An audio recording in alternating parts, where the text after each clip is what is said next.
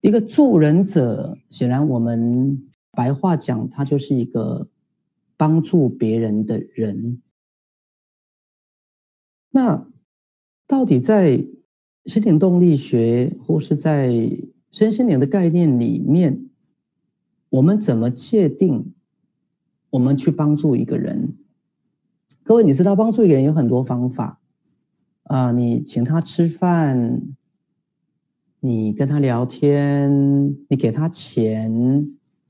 呃，他跌倒坐在地上，你扶他起来，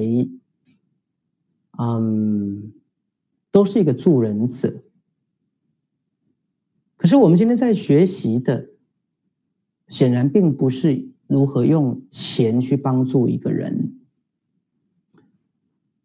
啊、显然我们今天在学习的是如何从。心理，甚至心灵，我如何在情绪层面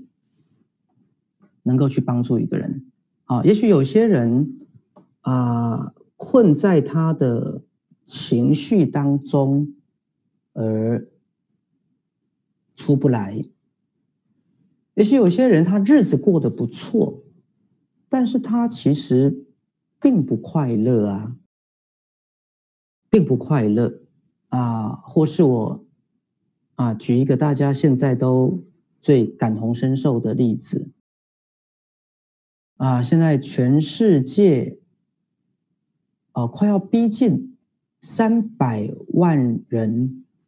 罹患了新冠肺炎啊，全世界到目前为止啊，快要逼近三百万人了，那也快要将近。嗯，是七十八万，可能快要将近二十万人会死于新冠肺炎。好，那那么现在对所谓的一个助人者来讲，现在这个世界有一点已经掉入了一个恐慌啊，甚至。啊，新加坡的同学或大陆的同学也知道，嗯，最近大陆也开始开学了，很多的家里的神兽，对不对？最近我们都把小孩叫做神兽